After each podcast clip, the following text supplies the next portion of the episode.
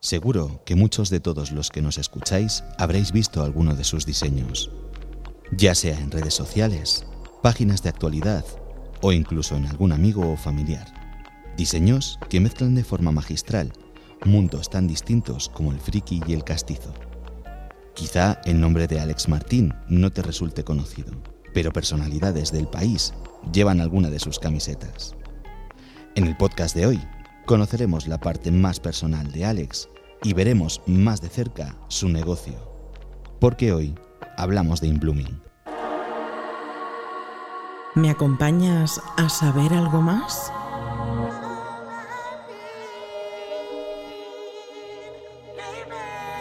Te daremos las respuestas más ingeniosas y cautivadoras a las preguntas más interesantes. No dejaremos piedras sin mover ni tema sin tratar. Desconecta, disfruta y prepárate para escuchar las voces del lado oscuro. Con Raúl Sotodosos.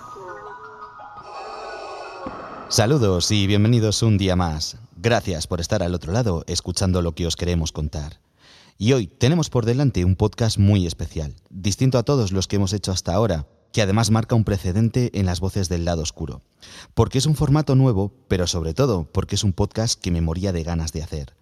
Alex, es un tremendo honor poder contar contigo hoy y que tu voz forme parte de este proyecto que me traigo entre manos y que además hago con tanta ilusión. De corazón, bienvenido al lado oscuro. Buenas tardes, Raúl, ¿qué tal? Eh, el honor es mío eh, y nada, que, me hace muchísima ilusión también estar aquí. Perfecto, Alex, pues vamos a empezar. Vamos a empezar hablando de Inbloom Design. Vaya aventura, ¿no? Me gustaría que les comentaras a aquellos de nuestros oyentes que aún no te conocen, ¿de dónde viene este concepto de Inblooming? Pues eh, el concepto in blooming casi casi viene sin, pensarlo. Eh, lo que es el nombre in blooming también vino bastante sin pensarlo porque viene todo, bueno, viene todo un poco desde la música, el humor, eh, el amor por el arte, en este caso el diseño gráfico, que es algo que a mí pues, me he intentado dedicar a ello a lo largo de estos años aunque no me considero diseñador gráfico, siempre me gusta decir que me dedico a ello. Y a partir de ahí creo que, podríamos hablar de eso, ¿no? Humor, música y, arte. Claro, ¿y el nombre qué es relacionado con algo de la música, algo del arte? Sí, ah, mira, el nombre, volviendo a lo de la música, ¿no? A mí me, siempre me ha gustado mucho Nirvana y también soy músico, supongo que la música me la tomo de otra manera y todo viene de un título de una canción de Nirvana que es In Bloom y a partir de ahí ese nombre mm, me lo, tenía como, como nick en, en, las redes sociales de hace, pues eso, ¿no? De hace 10 años más o menos. Y fue al crearme un Instagram que me fui a poner la palabra in bloom y como estaba cogida, pues in blooming, como, como si hubiese puesto in bloomet. Y, y así se quedó. Lo que, lo que vino después ya, eso ya no me lo esperaba yo tampoco. Que la gente me conociera a día de hoy pues como el in blooming, ¿no? La verdad es que es sorprendente, ¿no? Las, las vueltas que puede dar la vida y, cómo te puede sorprender así de repente, ¿no? O incluso algo que en un momento cuando empiezas algún proyecto no te puedes ni imaginar, pues llegar a este punto, ¿no? Y vamos, tiene que ser una sensación maravillosa.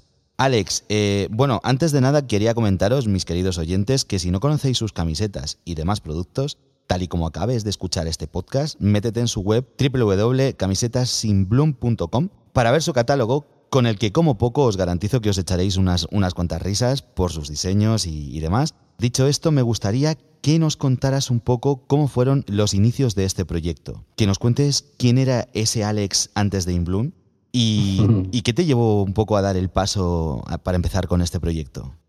Pues mira, la verdad es que, o sea, Inbloom tal y como se conoce a día de hoy por las camisetas de, bueno, por las camisetas que hago, todo vino hace unos tres años más o menos. De hecho, hace un par de días hice mi tercer aniversario como autónomo en este, en este bundillo.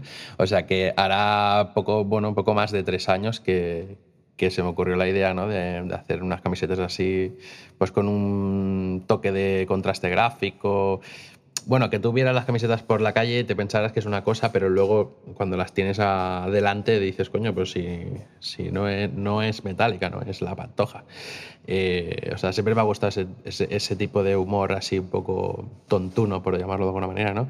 Y eso, pues hace poco más de tres años, pues yo, yo trabajaba, era un operario en una fábrica y, bueno, de hecho siempre he tenido, he estado trabajando en en curros así, o sea, no, o sea, lo de trabajar en camisetas viene muy de ahora. Y se me ocurrió una idea, la, la lancé a mis redes, pero como el que cuelga una foto de un gato, básicamente. Hasta que se empezó a hacer un poco viral la cosa y, y decidí pues hacerme autónomo, decidí dejar el trabajo donde estaba básicamente porque me machacaba muchísimo el tema de horarios y, o sea, no, dejé mi trabajo para dedicarme a esto, sino que dejé mi trabajo para poder vivir mejor a nivel de salud mental y luego con la tontería en dos, tres semanas, pues explotó el tema de las camisetas y hasta el día de hoy, pues en tres años la cosa ha cambiado muchísimo. O sea, de, ser una persona que se dedicaba a hacer cuatro diseños y vender por internet a, a, a día de hoy tengo mi propio taller de estampación. O sea, es increíble, la verdad. La verdad es que es alucinante, ¿no? Como lo que decíamos antes, un poco cómo, cómo se desarrollan las cosas a lo largo del tiempo eh, sin que muchas veces no te des ni cuenta, ¿no? Es decir, como un hobby o como algo tan espontáneo como puedes decir, va, pues voy a hacer unos cuantos diseños, voy a subirlos a internet. Y de repente, pues todo el mundo quiere una camiseta de Inbloom. y además, bueno, un poco también haciendo hincapié en lo que estabas diciendo, eh, el tema de claro, de, estos conceptos que, estás mezclando ¿no? en tus camisetas, en tus productos, realmente creo que al final son un poco esa clave que te hace fijarte ¿no? en, este tipo de productos que, que haces, por lo menos a mí personalmente, bueno, soy bastante, bastante friki de las camisetas y, mira, me vino además en plan, en plan random, mirando Instagram un día y, vi lo del batisterio romano. y, dije, uy, uy, esta camiseta me la tengo que comprar. Y así fue. Y así fue como conocí también Inbloom. Claro, entiendo además que supongo que no siempre fue un camino de rosas, ¿no? El, cuando empiezas este proyecto, a pesar de la ilusión que tienes, por supuesto todos estábamos bajo las órdenes del, todopoderoso dinero y entendemos que que, bueno, pues eso, que no es un camino de rosas. Y entendemos también que cuando uno decide embarcarse en un negocio de este estilo, pues, a ver, entre comillas, puede estar preparado para posibles adversidades, pero claro, nunca se sabe, ¿no? Alex, ¿has tenido tú algún momento así tan complicado que hayas eh, que te haya incluso hecho replantearte las cosas y demás? Sí, sí, por supuesto. Es más, te va a sorprender porque eh, el momento para mí más jodido en cuanto a toda mi trayectoria de estos tres años y poco, estuve bastante a punto de tirar la toalla justo en uno de los mejores momentos a nivel de, empresa, ¿no? por decirlo así. Justo explotó el tema de la pandemia y claro, lo que es venta por Internet fue una locura. O sea, lo que era comercio físico, mm, desgraciadamente se fue al garete porque la gente no podía salir a la calle. ¿Qué pasa? Que la gente estaba en casa con los móviles, eh, pues la gente se aburría y lo que hacía era comprar. Y parece una tontería, pues que somos así. A mí me pasa exactamente lo mismo. Y, justo explotó la pandemia y se me empezó a acumular el trabajo, estaba yo solo, o sea, en ese momento llevaba yo absolutamente todo, toda la gestión de, lo que es la empresa. Y eh, hubo un momento que, que, que estuve, nada, quizá y parecerá coña, pero quizá me vino de dos, tres horas de, pensar, de, porque estuve en el momento ese de tiro la toalla, cierro todo esto, me, voy, me vuelvo a la fábrica donde estaba, o contrato personal, compro más maquinaria y sigo adelante. Y al final, por suerte, eh, me quité ese miedo, contraté a Astrid, que a día de hoy es una, bueno, es mi encargada, y compré maquinaria y coño, a día de hoy pues somos una plantilla de cuatro personas. Vaya que sí, la verdad es que es, es acojonante, ¿no? Hablando en plata, el, el, cómo te puedes superar muchas veces, ¿no? Esta, estos momentos que no, no, eres capaz de concebir, ¿no? A ver, nadie pensaba en su sano juicio que iba a haber una pandemia mundial, ¿no? Que iba a cambiar tanto el orden de las cosas, ¿verdad? Retomando un poco el tema de antes, eh, cuesta mucho em, empezar con un negocio así. Eh, la verdad, mira, yo, si tú me dijeras a día de hoy, mira, me quiero montar una imprenta de camisetas, ¿no? Eh, me quiero montar un taller, comprarme mi impresora y a ver qué pasa. Yo te diría, no lo hagas. Yo antes de montar mi estudio estuve un año, casi dos, vendiendo, o sea, yo vendía por internet lo mismo que ahora, pero yo lo que hacía era comprarle las camisetas a otra empresa. Eh, o sea, había una empresa que me fabricaba bajo demanda. ¿Qué pasa? Que llegó un momento que dije, madre mía, pero si me estaba endeudando y todo. Digo, ¿cómo puede ser? Si la empresa va guay, ¿cómo puede ser que te endeudes? ¿no? Entonces, en ese momento, cuando vi que la empresa funcionaba, dije, vamos, vamos a echarle narices al asunto y, y sí, sí, pues me tiré a la piscina, pero con la piscina preparada. ¿Vale? Eso, eh, eso sí que es algo que acostumbro a, aconsejar de mm, no te, no te abras un, estudio, no te compres maquinaria y tal, porque no es barato. Montate algo cuando ya tengas cierto rodaje y tengas una clientela. Ya, yo en un año y pico, dos, hice una clientela, entonces ya pude abrir y todo ha ido, mm, ha ido sobre ruedas, básicamente. Pero es eso, yo a día de hoy, si tú me dices voy a crear una marca y me voy a abrir un estudio, yo te diría, créate la marca y espérate un tiempo a tener, a tener pues, tu público, tus ventas, porque si no es muy complicado. Claro, un poco hacer las cosas con cabeza, ¿no? Que, es un poco de sentido común, pero que claro, muchas veces, supongo que nos ha pasado a todos, que nos dejamos un poco cegar por esa ilusión, ¿no? De crear algo nuevo un proyecto, ya sea pues comercial o ya sea, pues, bueno, en tema de la música o... Sí, de lo que sea. Creativo, claro, y, te dejas un poco como, o sea, te, ciega un poco esa ambición o te ciega un poco ese tal. Y claro, pues en este sentido, pues sí que tiene, tiene mucho valor, ¿no? Esto que nos está contando Alex. La verdad te digo que, que menos mal que conseguiste superar esta difícil situación que me comentabas, ¿no? Eh, si no, pues eh, claro, el mundo no conocería tu arte, tío. Eh, déjame preguntarte un poco, Alex, el tema del proceso creativo. ¿De dónde sacas estas ideas? O sea, nos has hablado un poco del formato ¿no? que haces, pero ¿de, dónde te sale esta inspiración? ¿Te, consideras una persona así muy meticulosa y organizada a la hora de crear tus conceptos y demás? ¿O te dejas llevar así un poco más por la creatividad y la espontaneidad? Mira, pues eh, es una pregunta que me gusta mucho que me la hagas porque yo siempre digo que soy un chapuzas a la hora de, trabajar. para nada soy meticuloso a la hora de crear camisetas nuevas y tal. Mm, nada, o sea, eh, de hecho odio, odio obligarme, ¿no? A, yo qué sé, pues como el que dice, mira, una vez a la semana me pongo dos horas a exprimir la cabeza a ver qué me sale. No, o sea, yo no funciono así.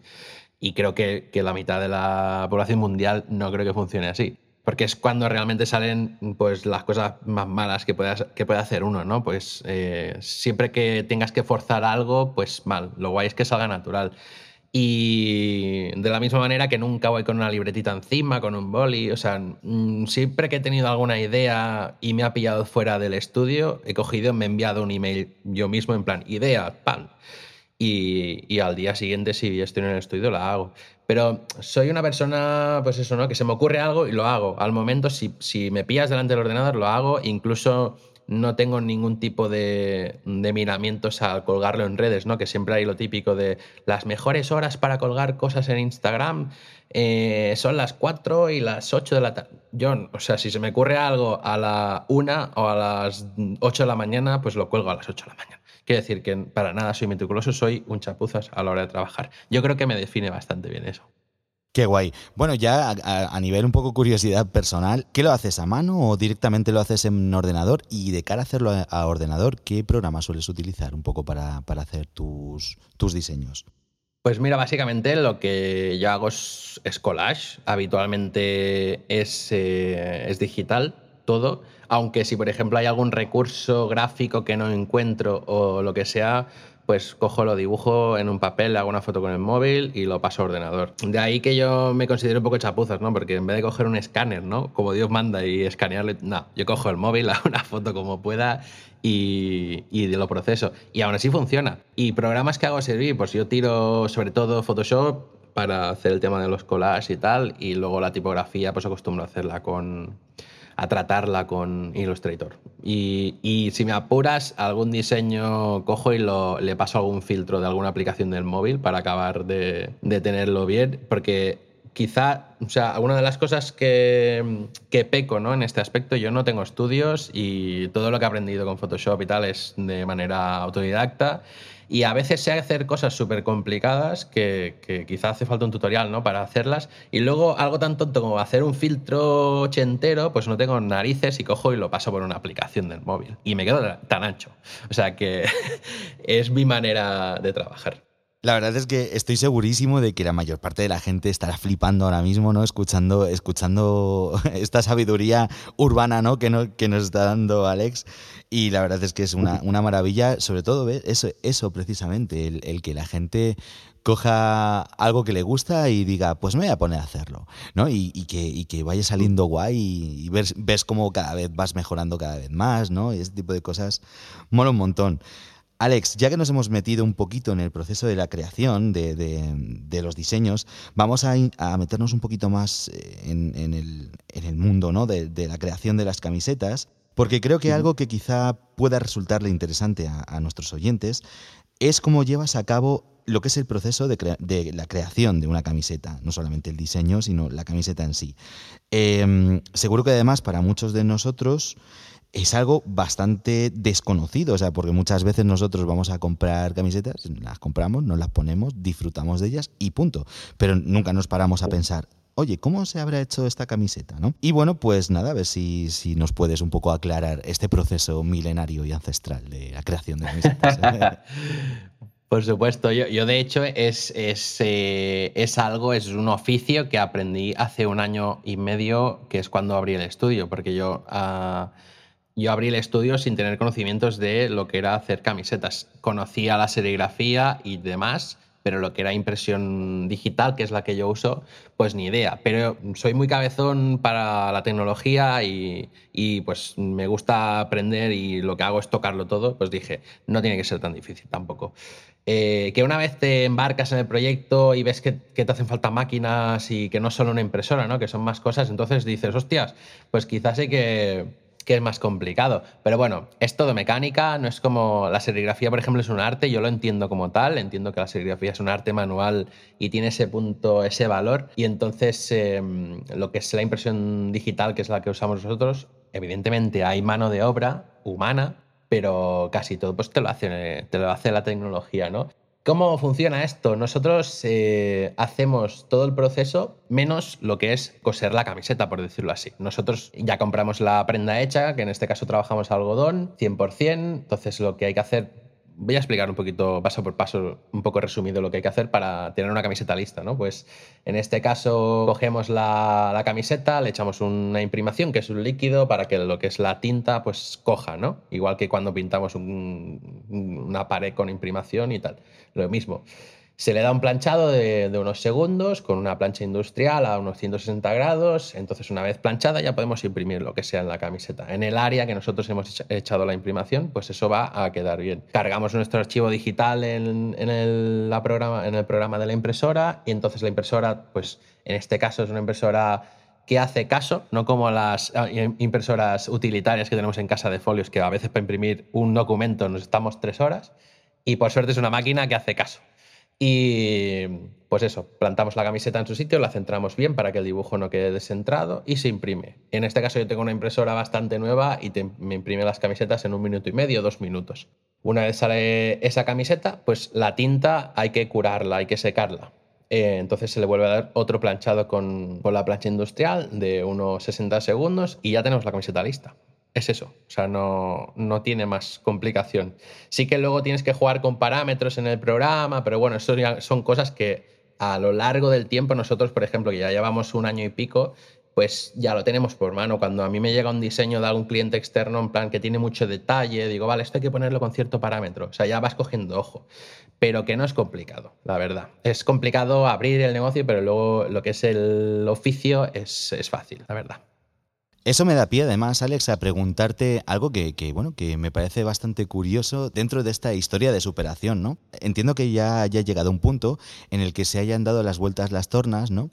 Y eh, tú ahora mismo entiendo que trabajarás con otros, con otros artistas externos, ¿no? Como hacías tú antes de, montar el taller, ¿verdad?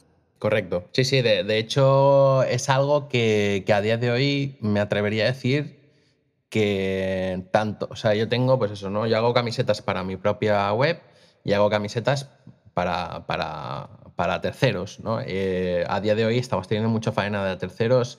Yo creo que también se está corriendo un poco la voz ¿no? de, que, de que hacemos camisetas y, las hacemos bien, porque una de las cosas que yo sí que tengo clarísima como jefe de esto, ¿no? De, que aquí de, de, mi estudio no sale una camiseta que, es, que no esté bien hecha. O sea, no. Yo so, en ese aspecto soy bastante meticuloso, ahí sí, ¿ves? Eh, pero a veces he, ha venido algún colega que me han visto la caja de, de, camisetas de merma y me han dicho, pero si esto está bien, si, y tiene una puntita que no está bien impresa, pues que yo no puedo venderlos. O sea, yo creo que se, se ha corrido la voz, ¿no? De, se está corriendo la voz y cada vez tenemos más, más clientela externa y eso a mí, bueno, pues imagínate, imagínate lo contento que estoy si, si la voz que se corre es esa y es buena.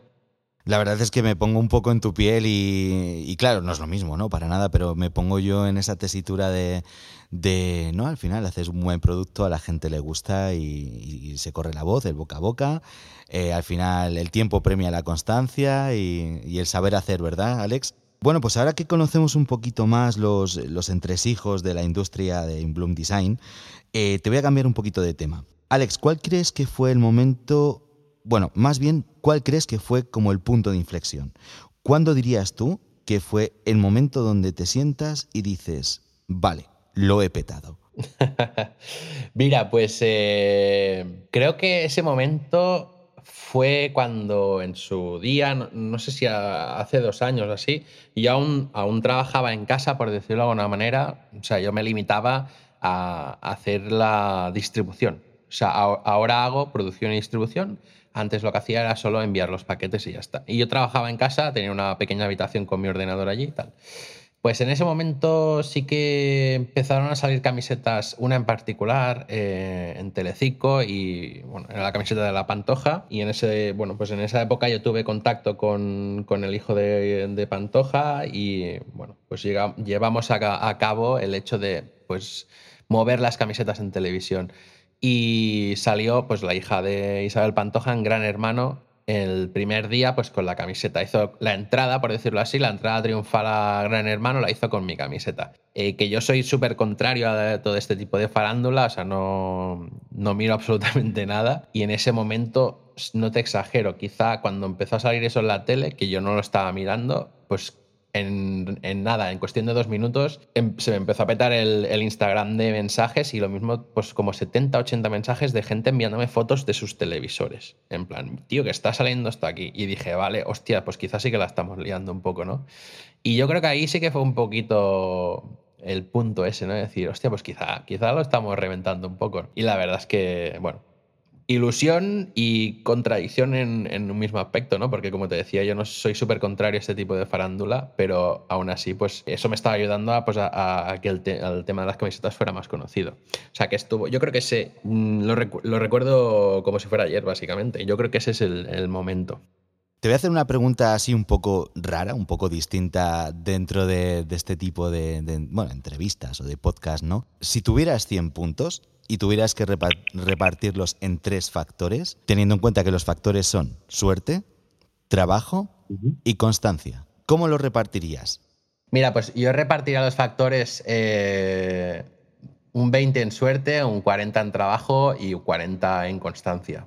Sí, más o menos es un poco también el, el, la puntuación que yo le daría, ¿no? Que al final la suerte sí uh -huh. es un factor a tener en cuenta, pero que al final es mucho más importante el trabajo del día a día y, el ser constante, ¿no? Y el, el no decaer y decir, bueno, habrá vacas gordas, pero también habrá vacas flacas y hay que estar sí. ahí con el, con el escudo alzado, ¿verdad? Pues vamos a continuar un poquito.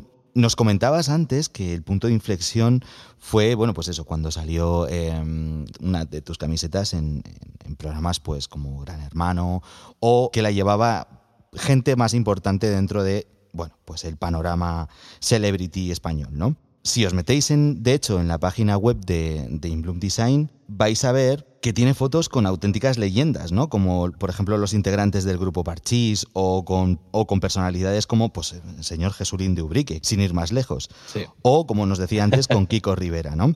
¿Nos puedes contar así alguna anécdota, alguna de tus, de tus anécdotas favoritas con gente de este calibre? Pues mira, una de las anécdotas que, que no he explicado nunca, diría, eh, porque tampoco, como no fue a más, pues lo dejé ahí estar, ¿no? Em, un día ¿Cómo fue? Eh, me parece que fue por Twitter, eh, Fortu de Obus, pues le dio me gusta una de mis camisetas y tal, entonces yo fui me empezó a seguir y eso, y hablé con él y le dije, hostia, que veo que tocáis en Barcelona y tal, si quieres te llevo la camiseta, y me dijo, hombre, claro que sí, y, y vente, y bueno, como que me invitaba a asistir al concierto y tal, ¿no? Entonces él me dijo que eso era el día 8 de, tal mes, no recuerdo el mes exacto. Y en ese momento estábamos a final de mes, quiero decir que quedaba pues cuestión de una o dos semanas para tener el encuentro, ¿no? Entonces yo pues lo moví hilos y porque aún no tenía yo la empresa montada, eh, pedí la camiseta porque a mí me tardaban unos días y tal, o sea, moví mogollón de hilos para que tenerlo, eh, tenerlo a, día. Entonces llegó el día, llegó el día 8 y yo empecé a enviarle mensajes a Fortu en plan, oye, que estoy por aquí, que ahora voy a Barcelona, porque yo no, no vivo en Barcelona, yo tengo como una horita de viaje hasta Barcelona. Y no me contestaba, me dejaban los mensajes en visto. Y yo pensando, hostia, que, que por lo mismo aborta misión o, algo así. Y hasta que me mosqueé, porque dije, ¿cómo, cómo puede ser que no me, no me conteste? ¿no? Y fui a ver lo que es la gira, la cartelera de la gira, y vi que era el día 8, efectivamente, pero del mes siguiente. O sea que yo, yo estaba por Barcelona esperando a Fortu cuando Fortu le quedaba un mes para llegar a Barcelona. Y yo creo que es una de las anécdotas que nunca he explicado a nadie quizá por lo ridícula que es, pero bueno, que yo me río de mí mismo siempre y, creo que es digna de contarla. O sea, sí yo creo que es la, anécdota más, más tontuna ¿no? de, que me ha pasado con el tema de las camisetas. ¿Y así alguien que, te haya hecho así mucha ilusión conocer? Pues mira, uh, gracias a toda la movida de las camisetas he podido conocer a incluso a artistas de, de, las misma, de los mismos diseños, ¿no? he conocido a, a dos integrantes de Parchís, los cuales, pues con, con Fran de Parchís, que era la ficha azul, me he hecho hasta colega, eh, o sea, de maravilla, Jaime Caravaca, la Resistencia, eh, pero así que me haya hecho ilusión, eh, personalmente conocí a, a Jesús Antúnez de los Dover, el batería de Dover, y no hace mucho, quizá hace un mes y medio, dos, estuve en Madrid y, gracias a esto, a la conexión con el tema de las camisetas, su mujer me había comprado y tal, y dije, coño, si es la mujer del batería y tal. Y me invitaron a ir a su estudio y, la cosa ha ido tan guay que, incluso ahora están grabando un documental de Dover, que, o sea, estoy invitado a ir a cuando presenten el documental y todo. O sea, y eso a mí claro, Dover para mí ha sido un grupo, al igual que Nirvana me marcó, de hecho yo siempre he dicho que Dover son los Nirvana de España y me hizo tremenda ilusión. O sea, salí de allí como un crío, es más, me dejó tener en las manos eh, el premio que les dieron en los MTV Awards de los 2000 y que yo a mí me flipaba en aquella época la MTV, ahora no vale nada y no sé, salí súper contento de ese encuentro, la verdad. Buah, qué maravilla, tío. La verdad es que me pongo en tu piel y, bueno, la verdad es que se me pone la piel de gallina solo de, imaginar, ¿no? Porque yo, al igual que tú, Alex, también soy músico y además también soy de esa rama de, la música, también rockero y esas cosas. Vamos, no me lo puedo ni imaginar, ¿no? El conocer a, así, artistas de, ese calibre y que encima, pues, es, joder, valoren tu trabajo y demás. Tiene que ser una experiencia, pues eso, casi mágica. Una cosa que me ha resultado fascinante es el crecimiento en redes sociales que, has tenido en los últimos años. Bueno, hace poco, mm, si no recuerdo mal, subiste una, publicación de, hace unos años y tal, cuando tenías, pues, rollo, unos 500 seguidores o algo así por Instagram. ¿no? y, claro, y es que además se, se nota que tienes como una comunidad muy sana y que te apoya un montonazo. Te pregunto, ¿cómo ha sido ver esa implicación por parte de la gente?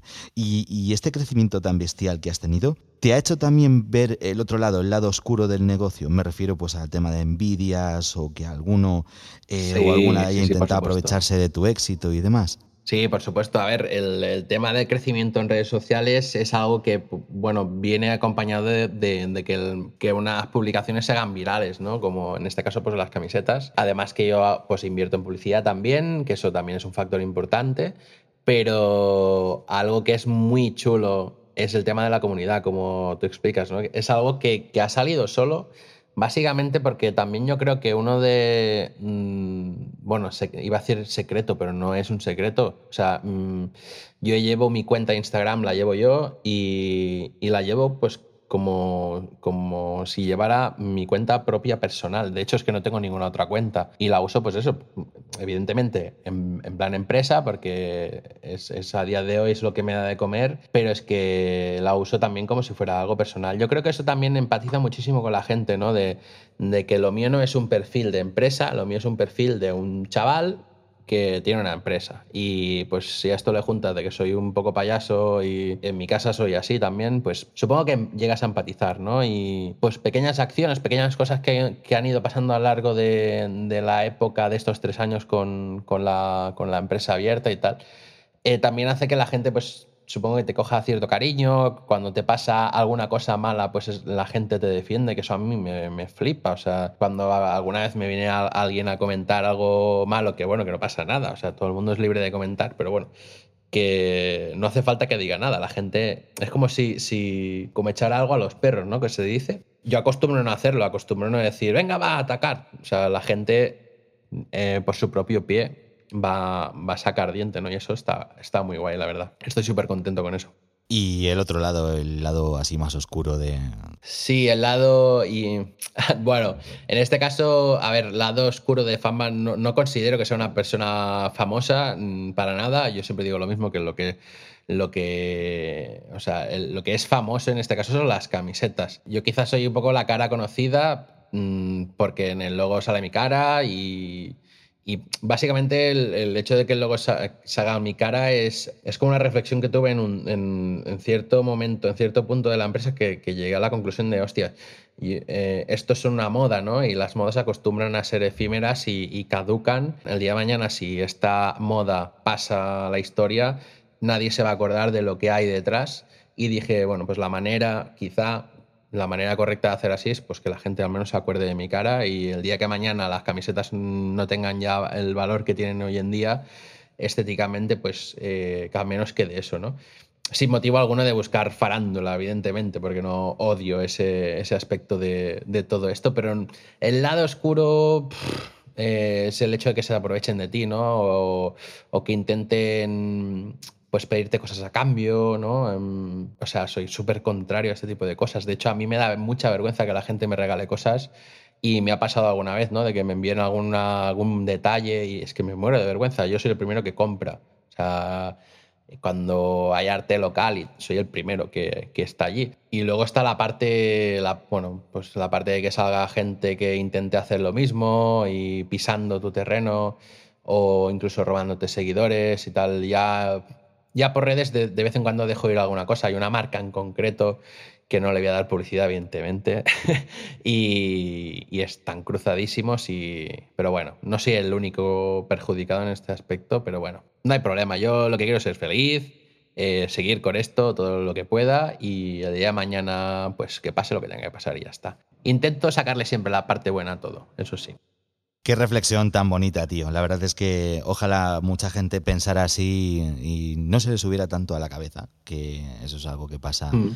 como mucho más frecuentemente de lo que nos gustaría, ¿verdad? Eh, antes nos has comentado que aparte de, ser artista y ser empresario, también eres músico, ¿no? Y eso me da pie a preguntarte eh, por ese Alex que hay después de apagar la maquinaria y cerrar el taller. ¿Nos cuentas un poquito más de ti? ¿Qué hay detrás de, del Alex in Bloom? Sí, claro, yo, mm, yo soy guitarrista desde los 16 años, eh, que me compré mi primera guitarra y, y por narices aprendí a tocar la guitarra por cabezonería, o sea, también de manera autodidacta. Y he estado muchos años siendo guitarrista hasta, hasta hace mm, cuatro o cinco años que tuve un, por llamarlo de alguna manera, un desamor con un antiguo grupo y acabamos bastante mal y, y me desmotivé muchísimo. Y era una persona que tocaba prácticamente 24 horas la guitarra, por, por decirlo de manera exagerada. Y, le pillé como un cierto asco a tocar la guitarra y a la música en general hasta que, hasta que llegué aquí a Vic. Yo, yo no soy de Vic, yo soy de la Costa Brava y me vine a Vic a probar suerte con mi vida y tal. Y conocí a Ferran y conocí a Guillem y a partir de ahí hicimos un grupo en el cual yo tocaba la batería, porque yo también vengo de tocar la batería, aunque siempre he sido guitarrista pero a día de hoy me considero más batería que, guitarrista. Y montamos un grupo y empezamos a hacer indie del estilo Falls. Eh, ¿qué, grupo más hay? Ah, hostia, tengo un grupo en la punta de la lengua, Arcade Fire, eh, grupos así, ¿no? Nos molaba un poco la, la, movida, aunque yo vengo bastante del metal. Y a día de hoy, después de unos cuatro años con el proyecto, estamos a puntísimo, pero a puntísimo de sacar el CD. Ya tenemos eh, las mezclas hechas y estamos, o sea, estamos mm, en plan, madre mía, lo que hemos hecho, o sea, estamos súper orgullosos, como no, de, lo que hemos hecho. Y eso, cuando apago maquinarias, eh, al menos una vez a la semana, pues tenemos, pues eso, ¿no? Cojo y, y pillo las paquetas y vamos a meter un poco de caña al asunto. Tenemos nuestro local de ensayo y, y vamos a echarle horas siempre allí a partir de, eso, pues bueno, intentando hacer siempre ser creativo, ¿no? Supongo que también viene un poco con, con, el carácter y nos mola muchísimo, la verdad, lo que estamos haciendo. Estoy súper contento y, o sea, que no sé, feliz a jornada completa, se podría decir. Qué maravilla, ojalá, ojalá pudiera yo decir lo mismo. la verdad que sí. De verdad que te deseo mucha suerte en tu proyecto y espero que me lo mandes en cuanto lo tengas. bueno, lamentablemente todo lo bueno llega a su fin y tristemente esta no es una, una excepción. Pero no me gustaría que nos despidiéramos sin que nos cuentes un poco de lo que tienes en mente para el futuro. ¿Cuáles tienes previstos que sean los siguientes pasos dentro de tu plan? Y ya de paso, ¿nos das, ¿nos das así algún adelanto de algún modelo nuevo?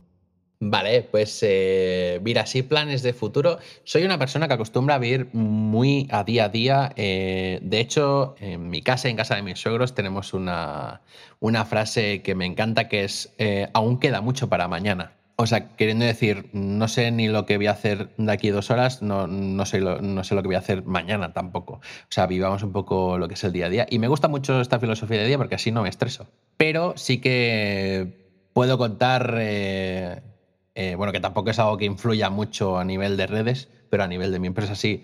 Estábamos mirando de. Se me está haciendo pequeño el estudio y, estoy ya pegándole un ojo a, alguna pequeña nave industrial. Bueno, mm, yo es algo que nunca le veo techo. Evidentemente, la empresa llegará un momento que tenga que toquemos techo, pero aún, aún hay distancia para recorrer y yo creo que el primer paso que tenemos que hacer es ese. O sea que ya, ya estoy moviendo hilos. Y a nivel de modelos nuevos, eh, pues poco te puedo contar porque, como te he comentado antes, trabajo bastante con ideas de al momento. Sí que llevo una temporadita. Bueno, también es otra contradicción, ¿no? Gracias al nivel de trabajo que tenemos, eh, que me ocupa la gran mayor de. la gran parte del tiempo. Eh, que estamos aquí trabajando, pues mm, la ocupo haciendo camisetas y estando pues gestionando todo lo que, lo que hay que gestionar y poco tengo para pensar en el tema de diseños, pero bueno, siempre intento sacar alguna cosilla mezclada con el tema folclore, que el folclore da muchísimo, o sea que mi línea seguirá para ahí, no, no, no tengo intención de tirar para cosas internacionales ni nada, sino centrarme más en, en, lo que pues llevo hasta ahora, ¿no? que es el tema más cañí, más castizo, mezclado con diferentes estilos, porque mezcla muchísimo, casa muchísimo. O sea, de hecho he mezclado folclore con metal, he mezclado folclore con cómics, he mezclado folclore con, con estilo japonés y la verdad es que queda guay. O sea que quiero decir que hay, hay tirada para rato. No deja de alucinarme a la gente tan genial que, que, me lleva a conocer los poderosos místicos y poderes del podcast. gente como Alex, eh, el cual ha sido de verdad un tremendísimo honor haber podido charlar con él en el día de hoy y que además nos ha regalado su simpatía y nos ha dejado entrar un poquito más, más dentro de, de su mundo, ¿no? Alex, de verdad, mil gracias por haberme dedicado un ratito y por todo lo que me llevo de esta experiencia, la cual además te garantizo que recordaré siempre con cariño y además no se me ocurre mejor forma de despedirme que con uno de tus dichos, que es al pan pan y al vino vino y en tu culo. Tarantino. Nada, el honor es mío. Muchísimas gracias por invitarme. Yo me lo he pasado súper bien. De hecho, siempre es de agradecer ¿no? que se interesen por ti, por lo que haces, y está muy guay también poder explicarlo, porque también es una manera de, tú mismo asimilar lo, que te va pasando a lo largo de, todo este proyecto. ¿no? O sea que nada, te lo agradezco muchísimo y encantadísimo y espero volver pronto. Y nosotros te deseamos de todo corazón muchísima suerte en lo que está por venir. No dejéis de pasaros por sus redes sociales de Inblooming si queréis estar al día un poco de todo lo que se cuece en el mundo de Inbloom Design. Y a vosotros que estáis ahí, gracias por hacer que todo esto sea posible. Un fuerte abrazo y hasta la próxima. No olvides pasarte por nuestras redes sociales, así como las de nuestros invitados. Si quieres darnos tu apoyo, lo puedes hacer a través de Patreon. Recibirás contenido exclusivo. Y si no quieres perderte ninguno de nuestros podcasts, suscríbete.